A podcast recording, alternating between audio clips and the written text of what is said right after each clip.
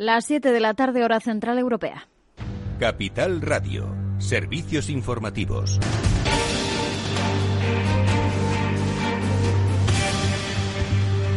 Muy buenas tardes. Empezamos repasando las últimas cifras de coronavirus. El Ministerio de Sanidad ha comunicado 30.251 nuevos contagios de COVID y 702 fallecidos desde el viernes. La incidencia acumulada sigue su tendencia descendente, baja hasta los 416 casos por cada 100.000 habitantes. Fernando Simón, el director del CAE, señalaba hace unos minutos, en todo caso, que hay que mantener la cautela porque la presión en los hospitales sigue siendo alta. Sin embargo, el descenso, tanto en ocupación hospitalaria y sobre todo en ocupación de UCIs, es muy, muy lento. Estamos bajando décima a décima y aún hoy estamos en un 38% de ocupación de UCIs cuando ha pasado ya más de una semana del máximo de ocupación. Es decir, el proceso, de descenso en la ocupación de las UCIs es muy lento y, por lo tanto, tenemos que garantizar que la incidencia sigue manteniéndose en unos niveles muy bajos para dar margen a que las UCIs eh, se recuperen. Y continúa la desescalada paulatina en algunas regiones. El presidente de la Junta, Alberto Núñez Feijóo, ha anunciado que a partir de este miércoles 17 de febrero el comercio va a recuperar su horario habitual. Se va a poder también recuperar la actividad deportiva y cultural con limitaciones, mientras que la hostelería va a tener que esperar hasta el lunes 22 para iniciar esa posible desescalada. Según ha explicado, dependerá de la evolución epidemiológica de los territorios. También ha advertido Feijóo de que la cepa británica ya es eh, predominante dominante, por lo que ha instado a mantener la prudencia debido sobre todo a la alta presión hospitalaria. Y en cuanto a la vacuna, Sanidad ha comenzado a distribuir entre las comunidades autónomas eh, cerca de 483.000 dosis contra el coronavirus eh, de esa fórmula de Pfizer BioNTech. Según el comunicado del Ministerio, en febrero se van a recibir casi 1,8 millones de dosis de esta vacuna. En total, España espera recibir en febrero 4 millones de vacunas de los tres medicamentos autorizados actualizados y miramos ya las elecciones eh, catalanas. La patronal pide un gobierno fuerte y estable para recuperar la economía. Foment del Trebal ha valorado este lunes esos resultados de las elecciones catalanas y ha pedido buscar un consenso lo antes eh, posible entre las formaciones políticas que han conseguido representación para tener un gobierno fuerte y estable que se centre en la recuperación de la economía especialmente golpeada por la pandemia de coronavirus. Así lo decía el eh, presidente Josep Sánchez Gibre a través del diálogo y del consenso, la formación rápida de un gobierno sólido y estable. Al mismo tiempo, también reclamamos un pacto de país en el que estén presentes los agentes económicos y sociales, juntamente con el nuevo gobierno, para que seamos capaces entre todos de elaborar unos nuevos presupuestos para el año 2021 que permitan reconstruir la economía y luchar contra esta grave crisis de la pandemia. Por cierto, que la Fiscalía ha recurrido el tercer grado de los nueve presos eh, del 1 y pide que vuelvan a prisión. El Gobierno español prevé tener listo en marzo el nuevo plan de ayudas directas a empresas. Lo ha anunciado la vicepresidenta económica Nadia Calviño. Esperan aprobarlo en el mes de marzo. Ese plan de medidas que va a incluir subsidios directos, quitas de deuda y préstamos participativos. Lo confirmaba hoy antes eh, de esa reunión del Eurogrupo, donde también ha dicho que el Ejecutivo de Sánchez ha estado trabajando en ese paquete de medidas con el apoyo del Banco de España y del sector financiero. También en esa rueda de prensa ha puesto de relieve la importancia de evitar una retirada prematura de las ayudas que podrían lastrar lo que se ha logrado hasta ahora para proteger el tejido productivo, el empleo y las rentas de las familias.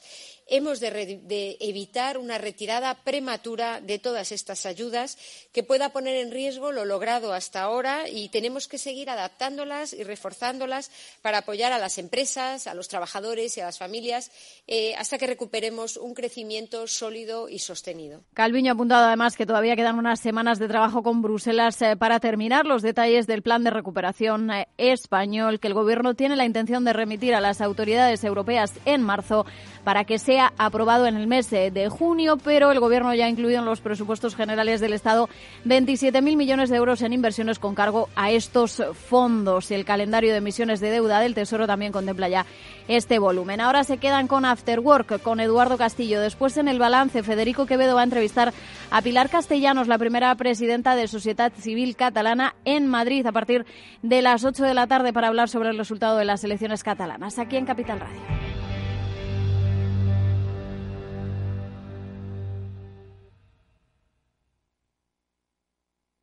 ¿Inviertes en acciones o ETFs habitualmente? Entonces esto te interesa. Invierte en acciones de bolsa española o extranjera sin comisiones, hasta 100.000 euros al mes. Entra ahora en xtb.es y abre tu cuenta 100% online en 15 minutos. Riesgo 6 de 6. Este número es indicativo del riesgo del producto, siendo uno indicativo del menor riesgo y 6 del mayor riesgo.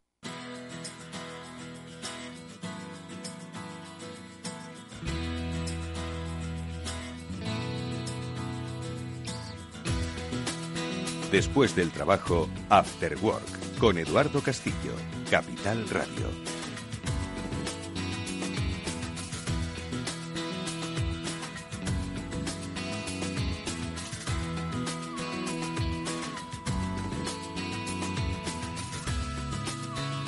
¿Qué tal amigos? Muy buenas tardes y bienvenidos un día más al After Work que ya comienza en Capital Radio y que hoy va a detenerse en la universidad. Sí, vamos a ver cómo se está investigando y cómo se está enseñando pues a una de las profesiones que va a ser la más demandada. Y no lo decimos porque sea el típico informe de la Business Harvard Review, que seguro que ya lo dijo hace 10 años, que esto de la ciberseguridad iba a generar muchísimos puestos de trabajo. Claro, la necesidad de proteger un mundo cada vez más digital, pero ¿qué tipo de puestos de trabajo? Es decir, ¿para qué se están formando ahora los futuros especialistas en ciberseguridad?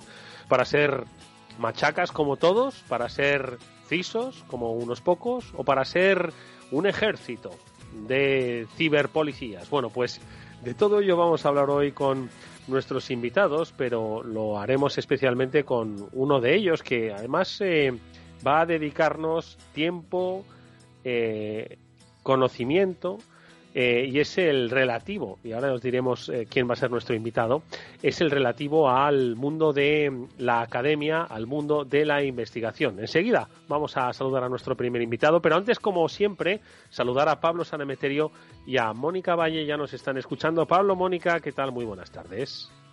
Muy buenas tardes, Eduardo. Pues muy bien, encantado de un lunes más de estar aquí hablando de ciberseguridad, en este caso volviendo a la universidad. Volviendo a la universidad, porque hoy estará con nosotros Ricardo Rodríguez, porque vamos a hablar con él sobre, pues efectivamente, en qué están investigando. Ya sabéis que la academia no solo forma, sino que también investiga, principalmente investiga. Y queremos saber, pues, cuáles son esas líneas de trabajo que están desarrollando desde las instituciones académicas. Mónica Valle, ¿qué tal? Muy buenas tardes. Hola, buenas tardes a todos, buenas tardes Eduardo, Pablo. Pues sí, va a ser un programa muy interesante porque hay muchas cosas que hablar en cuanto a ciberseguridad, cómo se está transmitiendo en los centros educativos y también la innovación, un aspecto muy importante. Así que va a ser un programa verdaderamente interesante. Bueno, pues hoy, como decimos, volvemos a la universidad, volvemos a las aulas y lo haremos, como decimos, con un especialista en la materia, Ricardo Rodríguez. Luego le saludaremos. Es eh, eh, investigador, es profesor, recibió sus títulos en la Universidad de Zaragoza y desde entonces no ha dejado de trabajar en esta universidad como eh, profesor ayudante doctor. Y antes lo ha hecho por supuesto en muchos otros centros. Eh, hay que reconocer por ejemplo el Centro Universitario de la Defensa o en la Universidad de León. Ha realizado muchísimas investigaciones nacionales e internacionales y muchas de ellas además vinculados a proyectos de eh, el Ministerio y también de la empresa privada. Bueno, pues eh, enseguida vamos a conocer, como decimos, un poco más en profundidad lo que se está investigando, pero si os parece, eh, Pablo o Mónica, nosotros vamos a hacer, como siempre, nuestro repaso habitual a las noticias que un día más vienen cargaditas y es que cada vez son más numerosas y, sobre todo, cada vez son más cercanas, más cercanas. No se trata de que siempre haya el timo del CEO, pero que, ojo, que al final nos encontramos timos, nos encontramos engaños, confusiones con el correo electrónico y números de cuentas que le acaban costando el dinero a las empresas. Bueno, de esta y de otras noticias en nuestro repaso habitual.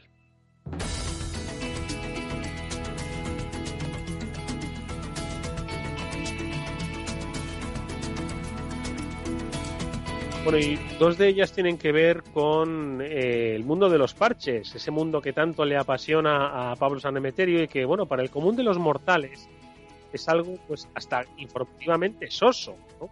Sin embargo, eh, eh, precisamente de estos parches detectados por vulnerabilidades, pues depende un poco la seguridad de entornos empresariales, máxime cuando se trata de, mm, bueno, fallos, pues que llevaban, bueno, pues, eh, en fin, en, la historia de la ciberseguridad, pues muchísimos años, u otra, es la relativa al programa Windows. Pablo, eh, Mónica, si no me equivoco, que después de 12 años ha sido detectada una vulnerabilidad que además era crítica. ¿Qué es lo que ha pasado exactamente?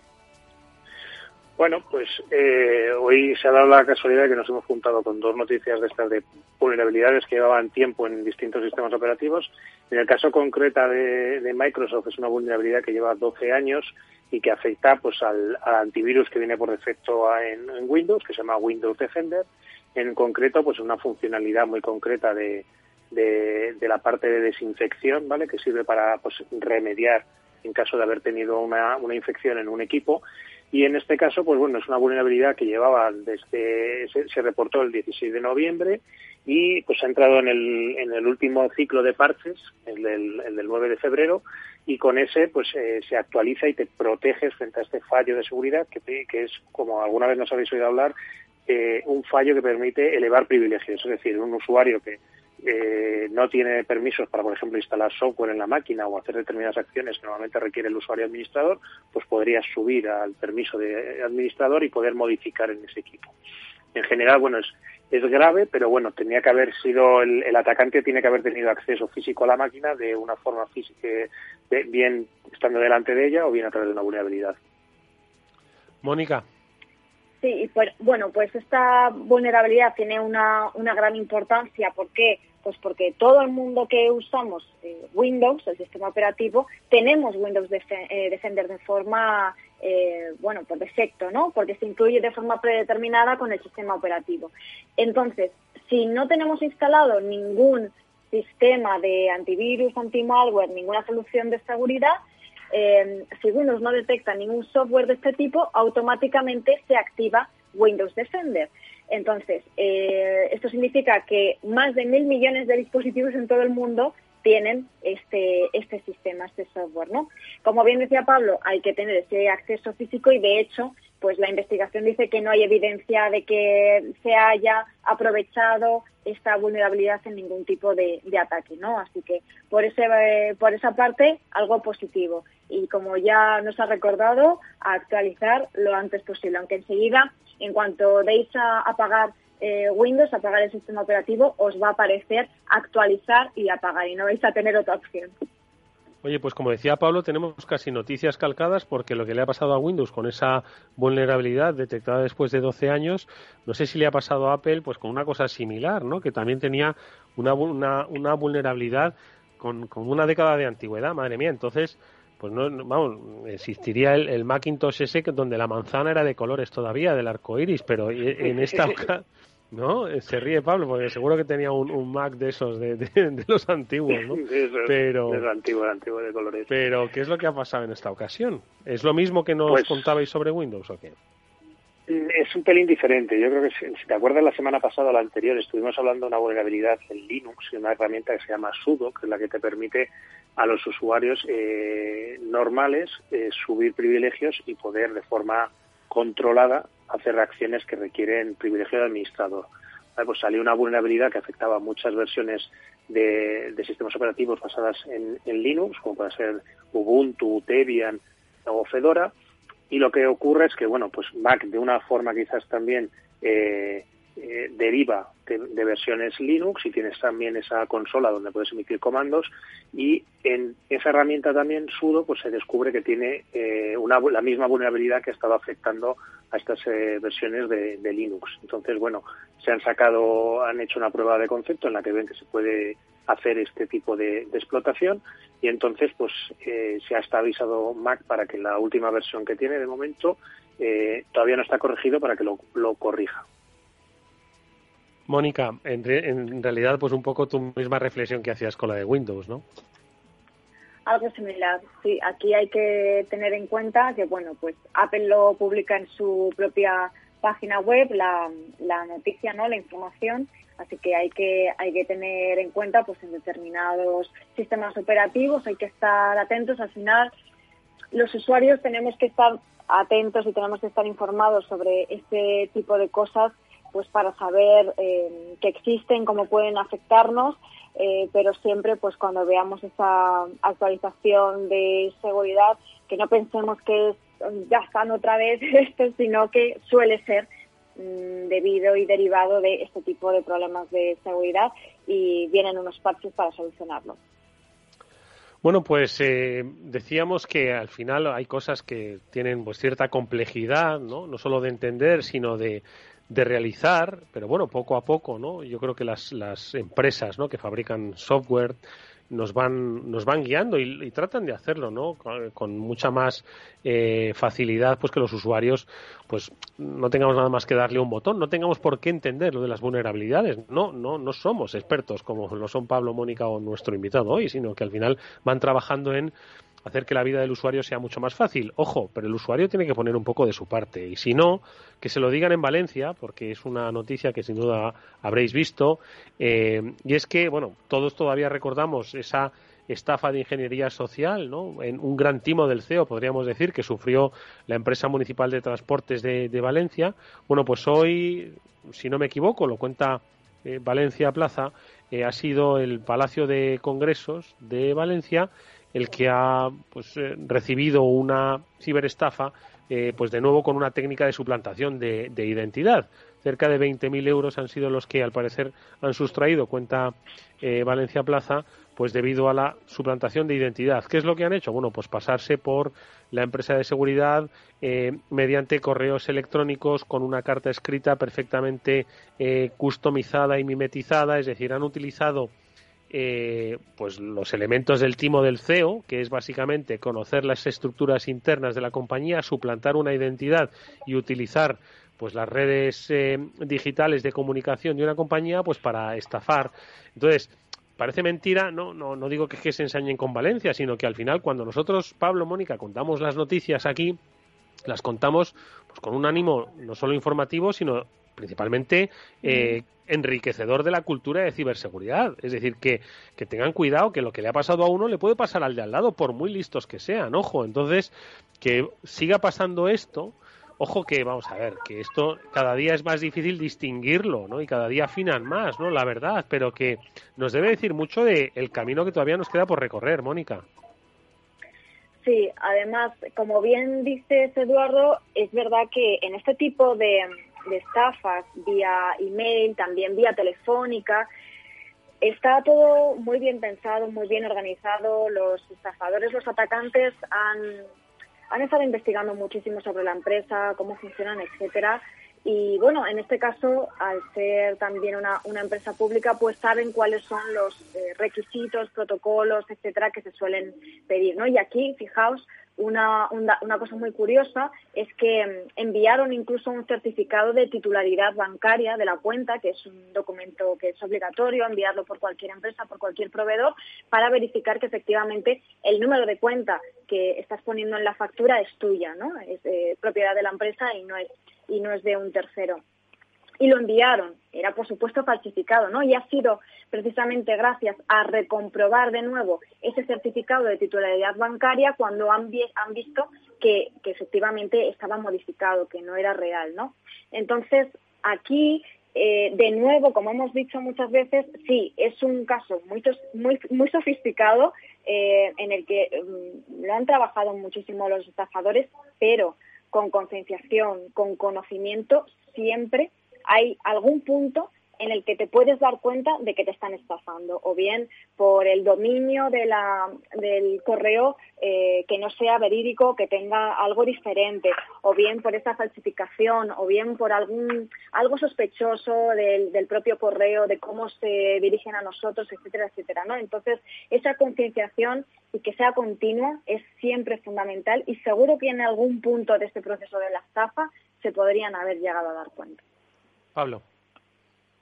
Bueno, yo simplemente volver a, volver a incidir en que los atacantes siempre eh, van un punto más allá. O sea, en este ataque, en este caso concreto, han emitido una, han adjuntado una carta firmada por la, por la empresa, han adjuntado también documentación de que la cuenta era legalmente de esa compañía, es decir, o sea, el nivel de sofisticación en el cual nos estamos llegando a, ver este tipo de fraudes comienza a ser una cosa muy, muy, muy fina, porque tener en cuenta, o sea, conseguir, eh, tienes que estar dentro de la empresa a la que le, conseguir información de la, a la que vas a atacar, a la empresa que vas a usar de tapadera, conseguir que saques también la titularidad de la cuenta. O sea, son muchos eh, elementos que han tenido en cuenta esta gente y, para un rédito que, bueno, es, 21.000 euros está muy bien, pero tener en cuenta las magnitudes que manejamos muchas veces en el cibercrimen son de varios millones.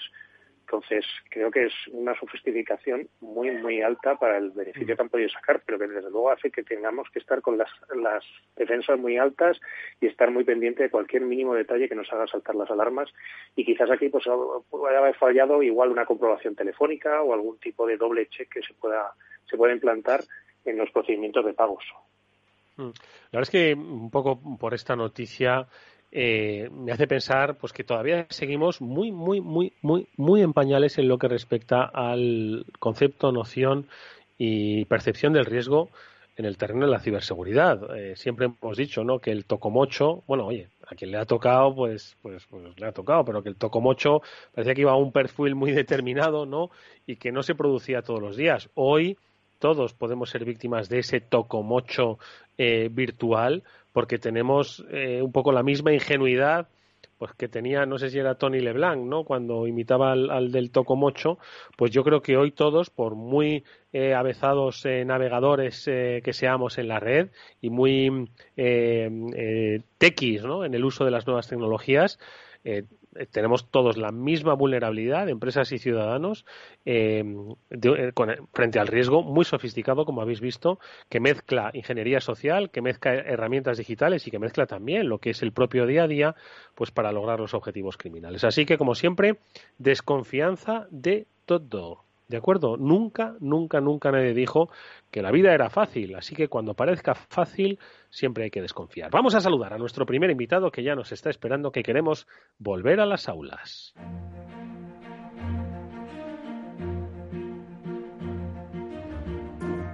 Bueno, si leemos el currículum académico de nuestro invitado, se nos acaba el programa. Así que lo que vamos a decir es que él se formó como especialista en eh, informática, se especializó como especialista en ciberseguridad y hoy, tras muchos años de docencia y de investigación, imparte y profundiza en el conocimiento a través de diferentes instituciones, principalmente en la Universidad de Zaragoza. Nuestro invitado es Ricardo Rodríguez. Ricardo, ¿qué tal? Muy buenas tardes, bienvenido.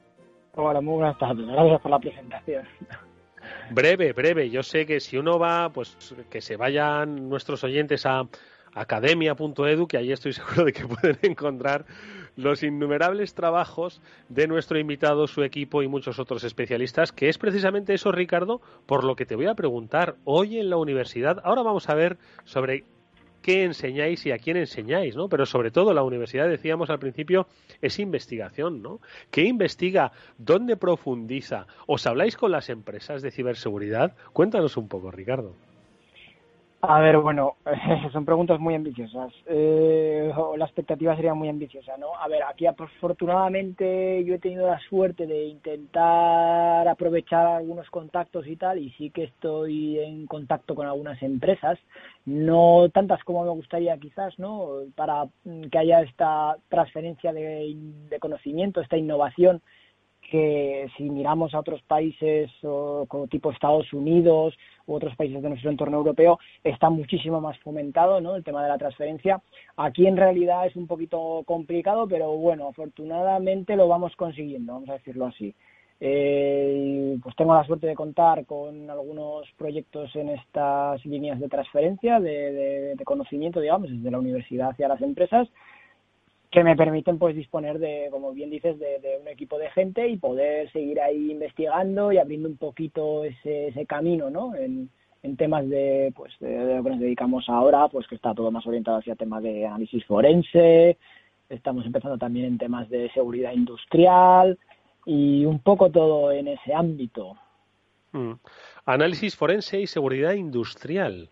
Eh, es que yo me, me, pregunto, digo, por ejemplo, ahora mismo, pues por los vínculos ¿no? que, que tenemos eh, con el mundo de la universidad, por ejemplo, sé que ahora mismo en la universidad, en lo que se refiere a la radio, están, pues, oye, con el fenómeno del podcasting, ¿vale? Lo, limito al periodismo, información y radio, ¿no? El podcasting y, bueno, los, las, la multiplataforma, el mundo del streaming, de cómo se combinan las nuevas narrativas, eh, la narrativa transmedia, ¿no? De alguna forma, pivota todo sobre eso.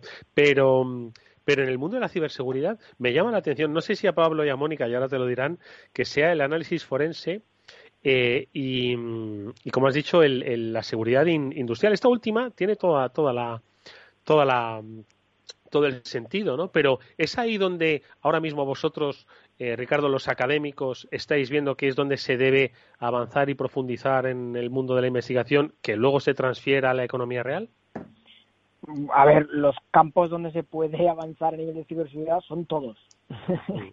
o sea, partimos de esa base. Eh, luego, a ver, yo por mi background, mi, mi, conocimiento anterior y tal, pues me estoy intentando focalizar un poco en esto, en estas cosas, sobre todo también a nivel de seguridad industrial, pues porque en el entorno en el cual yo me muevo, ¿no? La comunidad autónoma de Aragón, pues hay mucha industria, entonces es bastante sencillo, digamos, poder penetrar en ese, en ese tipo, o sea, intentar hacer transferencias hacia, hacia empresas en mi sector, dentro de mi rango de actuación, ¿sabes?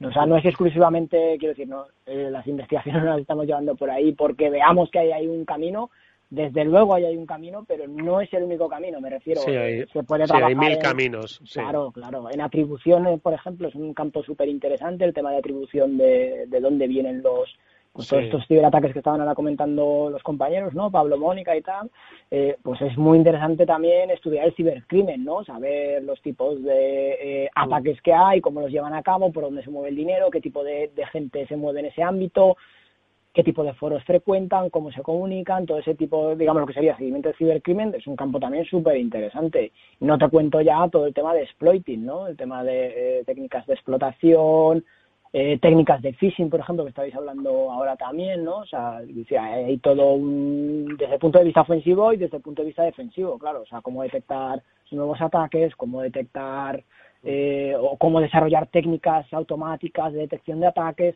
en fin, eh, que donde uno quiera poner la piedra. hay, mucho, hay mucho, hay mucho. Pablo. Pues bueno, yo quería darle las gracias a Ricardo que que se una al programa hoy. Yo la verdad es que es una de esas personas que conozco del mundo de la seguridad que hace tiempo que tenía ganas de, traerle al, programa y la verdad es que según se lo dije dijo que, venía sin ningún tipo de problema. Mi pregunta, sobre todo para Ricardo, era un poco, pues ya que estamos hablando de los temas de investigación, ¿cuáles son las líneas de investigación que más le han gustado él, en las que haya podido trabajar? Bueno, lo primero de todo, gracias Pablo por la invitación y a vosotros eh, y al programa también. Yo, como le dije a Pablo, soy un gran amante de la radio, entonces me gusta mucho, soy un gran consumista de la, de la radio y me gusta mucho participar en, tertulias y tal, y vamos, ser partícipe de, este, de estos medios. En cuanto a la pregunta, eh, uf, joder, yo qué te podría decir. A ver, me gustó mucho el, algún tema que supongo que habrá seguido de alguna de las charlas donde hemos coincidido tal, todo el tema del NFC, tal, la seguridad de las tarjetas de crédito, seguridad de transporte, de tarjetas de transporte.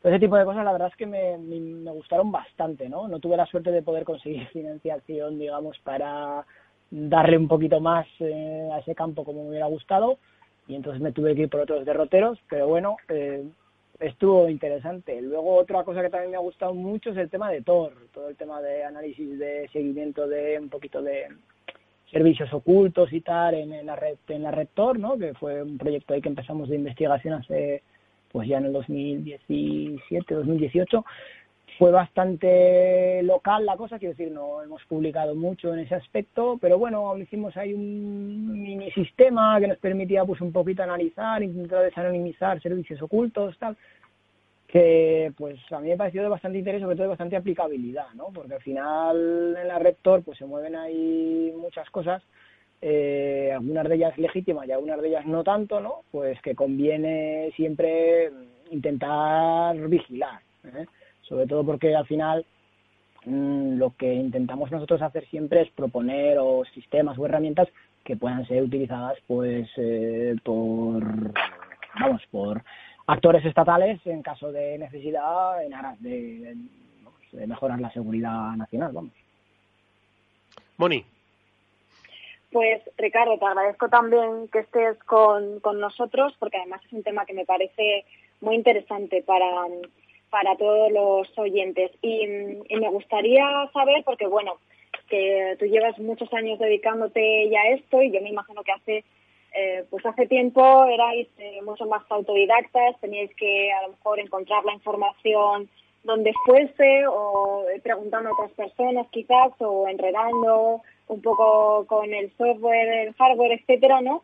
Y ahora pues eh, es obvio que hay mucha más formación, hay mucho donde elegir eh, quizás no voy a decir demasiado, ¿no? Pero es posible que, alguien que se quiera meter en esto, eh, pues, pues esté un poco pues, abrumado, ¿no? No sabe muy bien por dónde ir, pero bueno, en cualquier caso hay mucha formación y mucha información también en, Internet.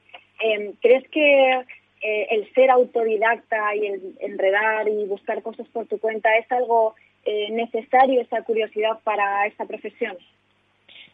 Muy buenas, Mónica. Primero, eh, respondiendo a la pregunta, desde luego, o sea, en esta carrera, vamos, o sea, la, estar continuamente viendo las noticias, digamos, del entorno de ciberseguridad, viendo que se publica en conferencias eh, tope del sector, ¿no? A nivel de, de hacking, diríamos, o sea, lo que es una Black Hat, una DEFCON, una RCON, luego también depende, pues eso, de, de, qué tipo de, de, interés tengas ¿no? dentro de la seguridad, bien hacia temas de reversing, bien hacia temas más, más generalistas. Entonces, una vez localizados los focos donde, digamos, se mueve el sector, eh, atiendas a esas presentaciones, intentes descargarte eh, los papers si hay algún eh, artículo o hay algún eh, informe técnico mm, y analices esa información. Desde luego, Hoy en día es una pasada, eh, primero, la cantidad ingente de información que tenemos, pero segundo, la facilidad con la que podemos encontrarla. O sea, uno cuando hacía reversing en los años 2000, eh, la cosa estaba muy limitada y la información circulaba por círculos muy reducidos, ¿no? A día de hoy, eh, vamos, puedes encontrar en Internet cualquier cosa y más, de más o menos calidad, eso está claro, ¿no? Al final tienes que tener unos ciertos punteros para, para saber, pues, pues esos, esa gente que tiene unos blogs que publica eh, cosas técnicas y muy bien explicadas o, o, desde un punto de vista técnico muy correcto, ¿no? Podríamos decir. Y desde luego también recomendaría a la gente no solamente acudir a este tipo de conferencias más profesionales, vamos a decirlo así, sino no olvidarse de, las conferencias académicas, ¿no? O sea, yo vengo del sector académico, entonces eh, voy a intentar barrer para casa. O sea, hay conferencias tipo el IEEE Security and Privacy o la eh, eh Security, eh, eh NDSS, o sea, Network Distribution System Security, cualquier conferencia de top, del top eh, tier one, eh, vamos, publican artículos que, que, vamos, o sea, que son de cuando te los lees y los entiendes después de unas, un par de horas o cuatro horas, o sea, son de aplaudir, del trabajo que llevan detrás y de lo que han llegado a, investigar, ¿no? Y a, lo que han visto que es posible sacar, pues el último, por ejemplo, que me he leído, un tema de, de análisis de tráfico para detección de para la detección de eh, administradores o, gente con permisos en canales tipo Telegram, o sea, perdón, en, plataformas tipo Telegram o tipo Skype o otro tipo de plataformas de comunicación, ¿no? O sea, artículos que son impresionantes de verdad y que se nota el trabajo que llevan y, que están al final marcando, nunca lo olvidemos, que al final este tipo de conferencias académicas marcan los pasos de que dentro de dos tres años vamos a estar viendo eh, herramientas en el sector profesional que están implementando pues determinadas defensas o determinados tipos de análisis.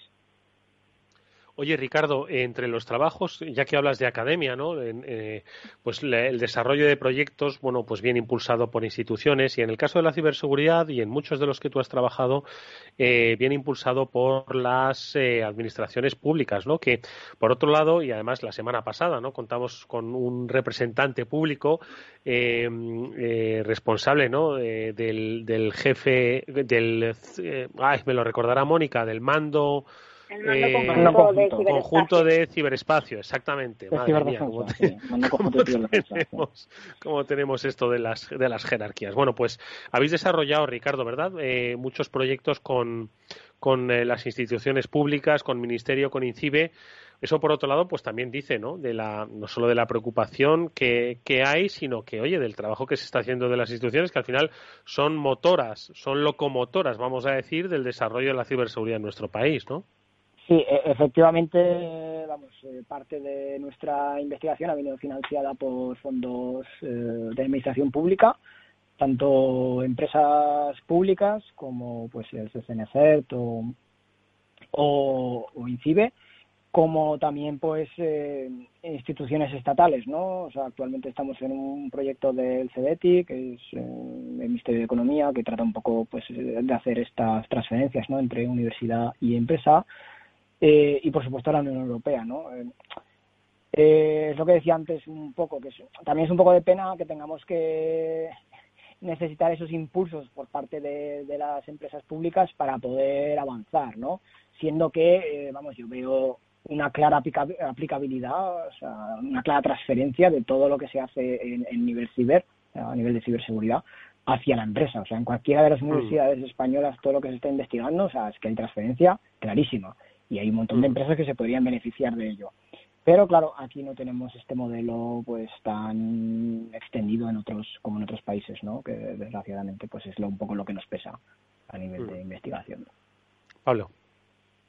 Y pues ya que estamos hablando de esto, Ricardo, si pudieras hacer la carta de los Reyes Magos un poco y, pedir para que, que este tipo de cosas no pasaran y pudiera ser una transferencia más ágil, más rápida o, que tuvierais mayor financiación de empresas privadas, ¿qué es lo que pedirías?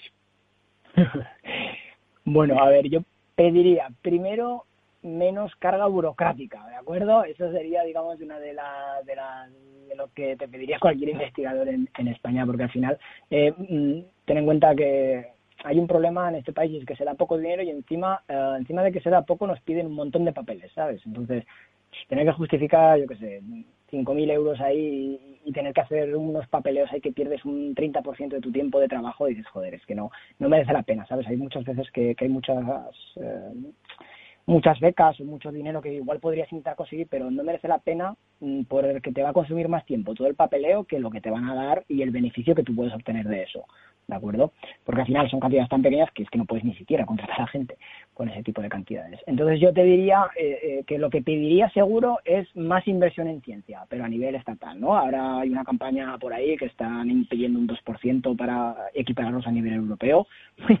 Eso sería lo primero más inversión en ciencia y que todo el presupuesto que se hace en el ministerio, o sea, que se pone en los presupuestos del Estado hacia la ciencia y investigación, que se ejecute. Porque el problema también es que aunque se pone un porcentaje que ya sea del 2%, nunca se ejecuta todo el presupuesto. Entonces, eso sería lo primero que pediría. De verdad, o sea, implicación. Implicación por parte del Estado a todos los niveles, tanto a nivel autonómico como a nivel nacional, de que si quieren, o sea, si quieren apostar por, por la investigación, que la hagan de verdad y que, y que pongan los medios, ¿no? Porque al final ellos tienen, digamos, eh, eh tienen la potestad, son los que al final hacen los presupuestos, pues ellos pueden ahí jugar con los números para que sea una, una realidad. No voy a pedir nada para mí, ¿eh, Pablo? Pero puedes hacerlo, puedes hacerlo. Puedes hacerlo. bueno, Ricardo, nos beneficiaremos lo que estás pidiendo es, para todos. Sí, que sí es cierto. También el dinero nos beneficiaremos todos los que estamos en investigación, o sea que por eso, es problema. Eso es así. Totalmente, totalmente. Pues estoy de acuerdo con esa burocracia que se ve se ve en, en, en muchos aspectos y es verdad que, que quita mucho tiempo, así que eh, totalmente de acuerdo con, con, más inversión y que esa inversión se pueda dedicar a lo verdaderamente importante. Y para hacernos una idea en ese sentido, Ricardo, eh, para, bueno, para que la gente lo entienda, ¿no? Porque cuánto tiempo se puede dedicar a, a, una investigación. Imagino que lógicamente cada una tiene unos tiempos, unos procedimientos distintos, pero estaba, estaba viendo eh, tu web esta mañana y tienes publicadas muchísimas investigaciones. Este año eh, ya llevas dos, lo que me imagino que te ha llevado muchas noches sin dormir. Eh, ¿Cuánto tiempo más o menos se le dedica a una investigación? Sí, bueno, la, la que visto de este año, realmente esto viene del año pasado, ¿vale? Que esto es otra de las cosas también que sucede en investigación. Quiero decir que mm, tú publicas, digamos, haces un trabajo, ¿no? Que normalmente, pues, a ver, te diría, un trabajo, para, para un trabajo bueno vas a necesitar en torno de seis, por lo menos de seis a nueve meses, por lo menos, para que sea un trabajo que, que la gente diga mm, bien, ¿sabes?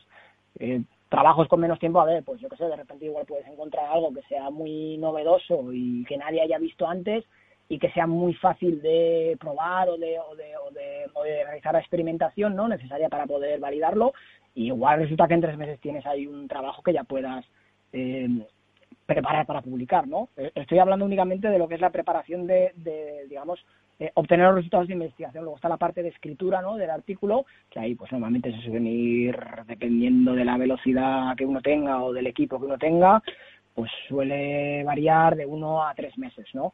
Esto va también mucho en función de las fechas límite, ¿no? Que es la que, digamos, hay que publicarlo, hay que mandarlo a una revista o a una conferencia antes de una determinada fecha, pues eh, normalmente al principio se suele no trabajar mucho o no tan intenso y luego ya las noches se van acortando o los fines de semana se van acortando conforme llega la fecha la fecha límite.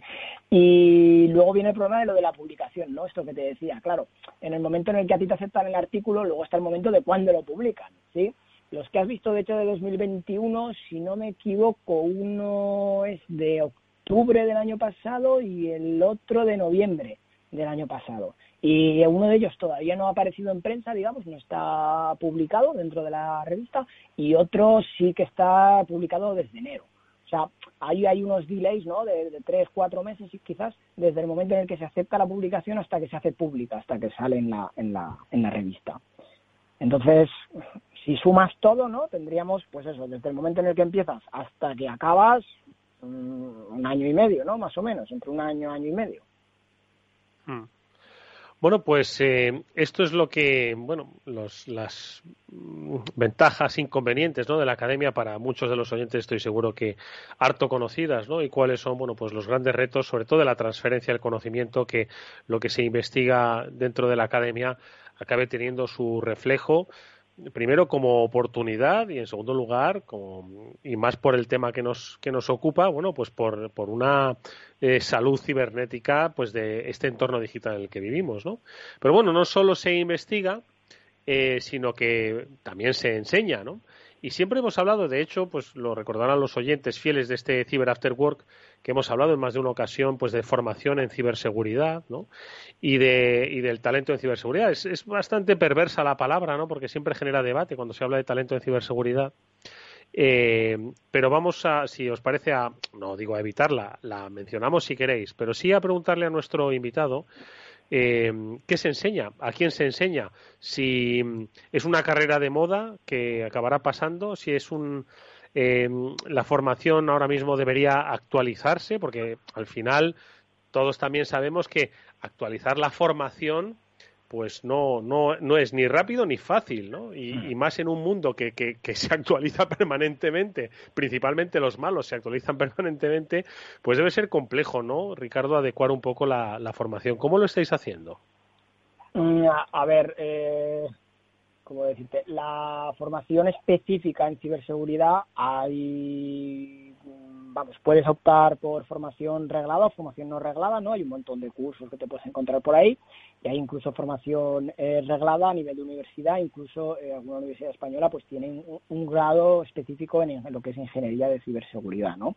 Nunca hay que olvidar que puede ser que ahora mismo sea una carrera que está de, o, la ciberseguridad sea un campo, un campo de dominio que está de moda, estoy de acuerdo con eso, ¿no? Eh, en que se habla de mucho de ciberseguridad, lo cual está muy bien, a ver si conseguimos que se transfiera también a nivel de, de, proyectos o a nivel de dinero, de, investigación, en este campo específico.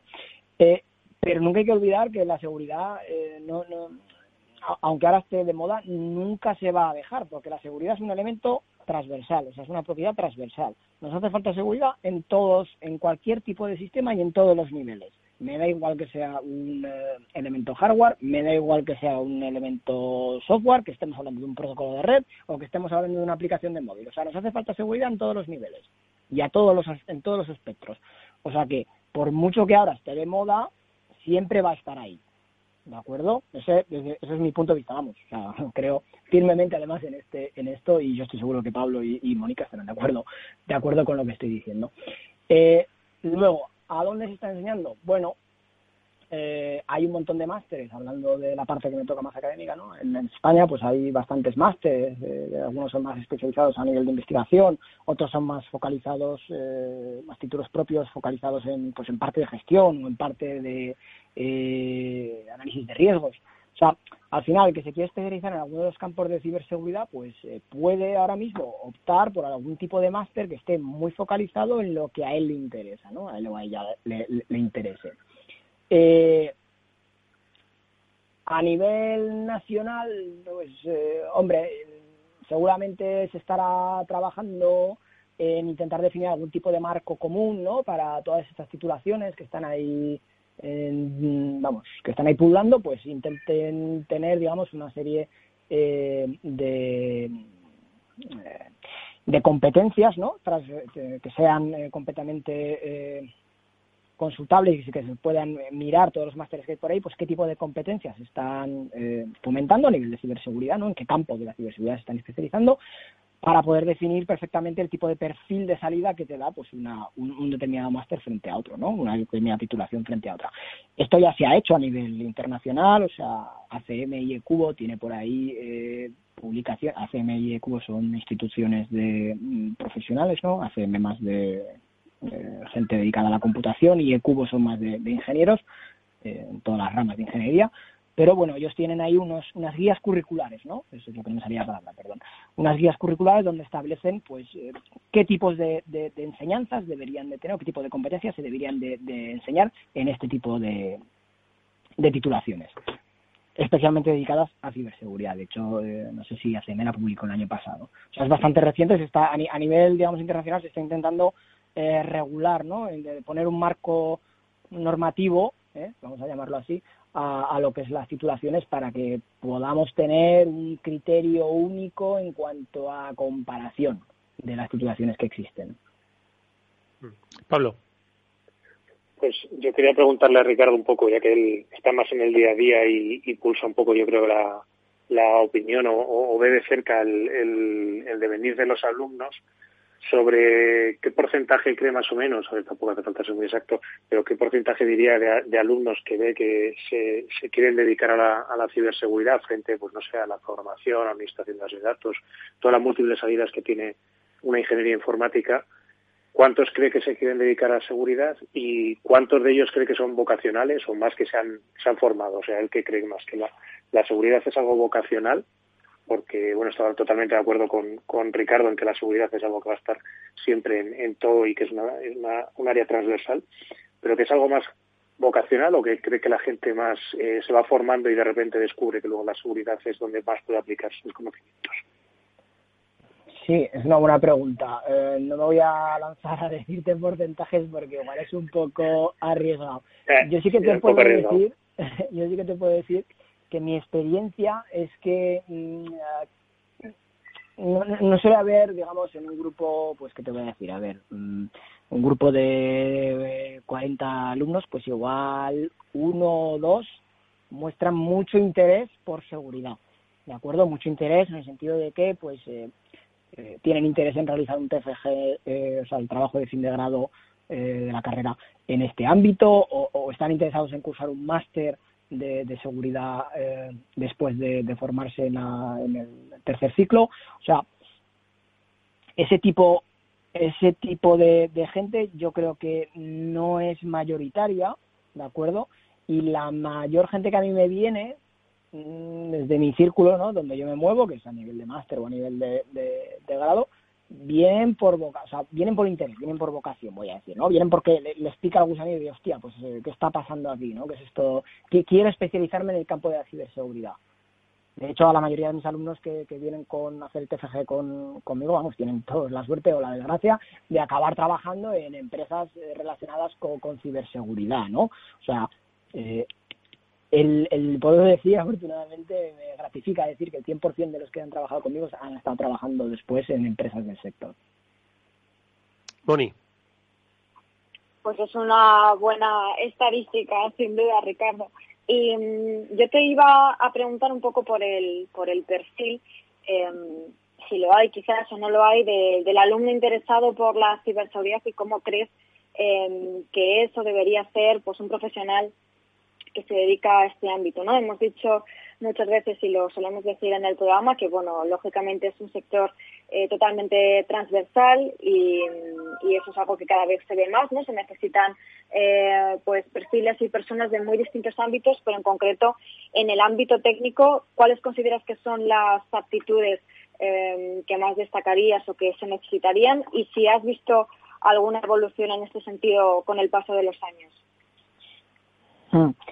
Eh, a ver, bueno, en cuanto a tecnologías, claro, eh, yo diría que lo que es necesario siempre es tener un conocimiento de base muy bueno. O sea, eh, a mí me da igual que sepas las propiedades de seguridad que incorpora el último Android o el último iOS o el último MacOS, si no tienes ni idea de realmente qué es lo que está haciendo por detrás, de qué te está previniendo, ¿vale? Entonces yo te diría, primero una buena base, una buena base, pero a nivel de sistema operativo, o sea, tienes que entender muy bien cómo funciona un sistema operativo, cómo funciona un protocolo de red, las capas que hay en un protocolo de red, qué, qué influencia tiene o cómo se, cómo se casa, ¿no? Una, una pila de un protocolo TCP/IP, por ejemplo, dentro de un sistema, sistema operativo, o sea, eso es imprescindible.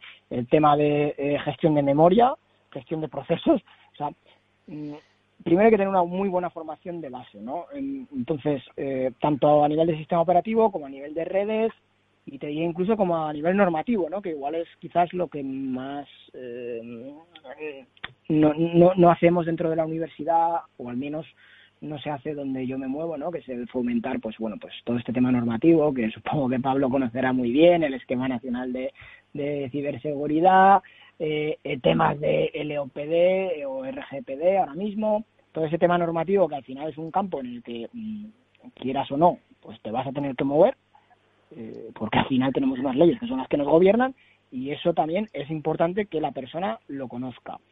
En cuanto a características o competencias, bueno, yo te diría que tiene que ser una persona eh, que esté hambrienta de conocimiento, o sea, porque aquí se va, se va a hinchar porque ciberseguridad nunca te puedes dormir, ¿no? Y si te duermes, bueno, pues nada, eh, acabarás siendo el mayor experto en una cosa muy particular y, tal, que dentro de unos años, pues seguramente cambia la tecnología y no puedas, no puedas renovarte, ¿no? O sea, al final es eh, una persona que, quiera, que tenga ganas de aprender, eso seguro, y, y sobre todo que no le tenga miedo, ¿no? Porque al final, joder, eh, Pablo ha estado en alguno de mis cursos de sufriendo las clases de ensamblador y tal, eh, quiero decir, lenguaje de muy bajo nivel, pero bueno, es que si no eres capaz de comprender eso, pues es que nunca vas a saber cómo se explota realmente, o qué está haciendo Metasploit por detrás, ¿no? Para explotar no sé qué vulnerabilidad de no sé qué software, y, y tampoco vas a ser Quiero decir, porque llega un momento en el que, por mucho que tú aprendas a usar una herramienta, si no eres capaz de comprender las bases,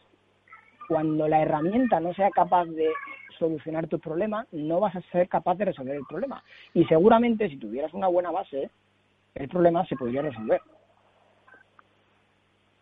Oye, Ricardo, eh, ¿qué te parecería si eh, escuchas la frase de, oye, hijo, He oído en un programa de radio de ciberseguridad que va a haber mucho, mucho trabajo en, a futuro. Entonces, ¿por qué no te planteas estudiar algo de ciberseguridad? ¿Eh? Eh, que va, que en fin, que dicen en ese programa que además tiene bastante credibilidad, que va a haber mucho futuro, que va a haber mucho empleo. Eh, ¿Qué le dirías a ese padre y qué le dirías a ese estudiante? Bueno, yo le diría Toma pregunta, ¿eh? Que te acabo de hacer. Sí, sí. Yo, yo, vamos, ante este tipo de cosas siempre digo, mira, o a los estudiantes que me preguntan, hostia, es que me gusta mucho, tal, o me gusta este campo, me gusta no sé cuál, me gusta este otro, digo, mira, eh, ahora mismo tienes 23 años o 21, los que sean. Tienes que tener en cuenta que vas a estar trabajando hasta los 70. Así que más te vale que te dediques a algo que te gusta.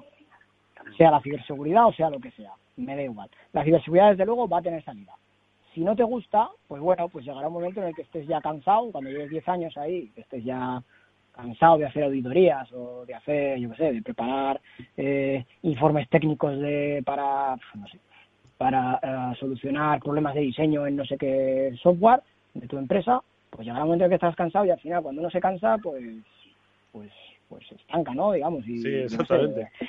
Pierde el interés por formarse y sí, sí. Claro, o sea, la, la, la vida o sea, la vida es, muy bonita y es muy larga, lo cual es una puta porque también hay que trabajar para comer, ¿no? Desgraciadamente tenemos ese mal vicio los, los humanos que tenemos que comer. Entonces, eh, más te vale que trabajes en algo que te gusta, porque si no, eh, vamos, hay que ser feliz en esta vida, porque ya lo único que nos queda. Lo primero. ¿Qué os parece, Pablo? ¿Qué os parece la reflexión pues interesantísima que ha hecho Ricardo? que no puedo estar más de acuerdo con, con Ricardo. El mundo de la ciberseguridad es un mundo apasionante, muy bonito, pero en el que tienes que estar dispuesto a estar actualizándote y reciclándote constantemente y a, y a estudiar y a estudiar. O sea, te tiene que gustar estudiar. Te tiene que gustar enfrentarte a retos nuevos, porque es que es lo que vas a estar haciendo todos los días de tu vida. Y, y me parece una reflexión muy acertada. Lo importante en esta vida es ser feliz. Entonces es muy importante que si vas a dedicar los 60 años o 40 años de tu vida profesional a algo, que sea algo que te guste. Mm. Porque además también, Ricardo, y una última cuestión ya que te hago, se nos va, se nos acaba el tiempo. Esos puestos de futuro que tan demandados van a ser, yo decía al principio, van a ser para picar en la, en la mina, como hacemos muchos, eh, va a ser para dirigir equipos de trabajo, para diseñar estrategias. Entiendo que ¿qué es lo que más se va a necesitar a corto medio plazo? Eh, vamos, tiene que haber de todo. O igual que en la vida hay de todos los oficios, pues va a haber de todo, ¿no? Va a haber gente que estará focalizada, digamos, en programación segura, ¿no? Acabará programando eh, sin introducir ningún tipo de bug. Habrá gente que está en, estará a niveles superiores, a nivel de analista de software o arquitecto de software, donde eh, ya pensarán desde un punto de vista o desde una perspectiva de, de, ciberseguridad.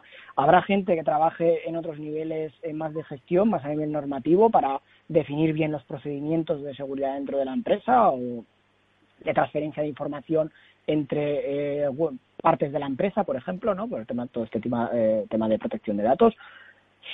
Hará gente, hará falta gente en todos lados. O sea, es muy arriesgado decir dónde va a estar el, el alto, vamos, dónde va a ser el, el grueso de trabajo. A corto o medio plazo, pues yo te diría, a ver, desde luego hace falta gente ahora para poder dirigir, porque luego va a venir gente eh, que va a picar.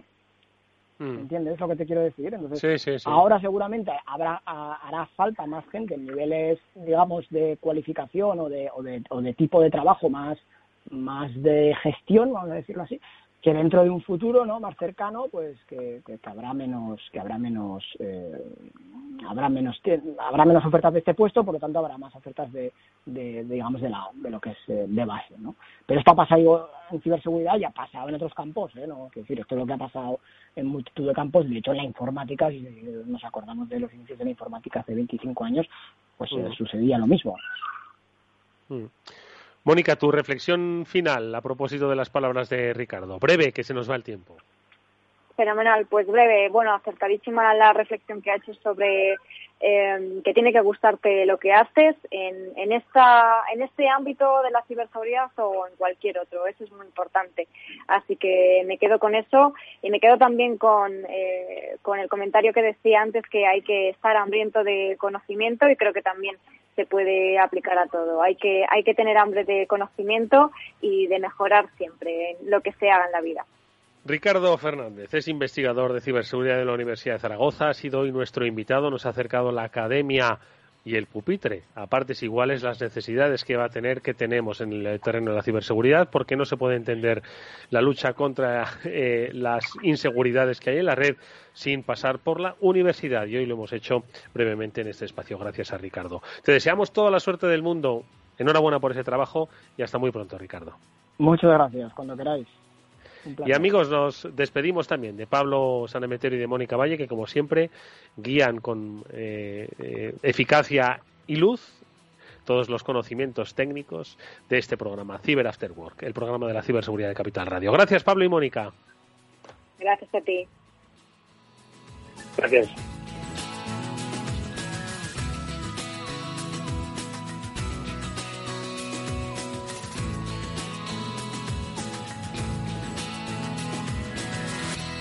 Eduardo Castillo en Capital Radio, After Work.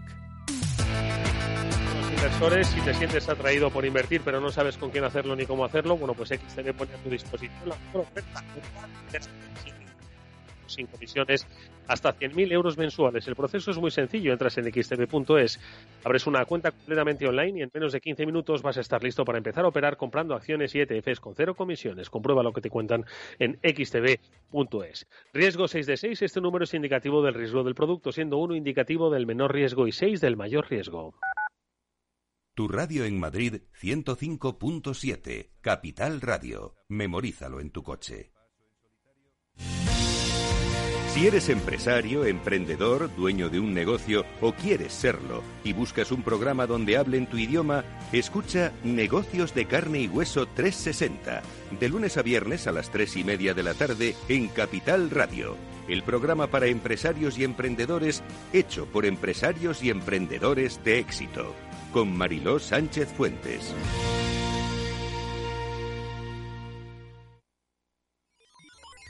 Los robots escuchamos Capital Radio.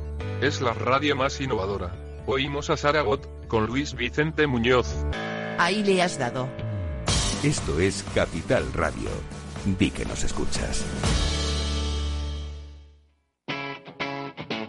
Capital Radio.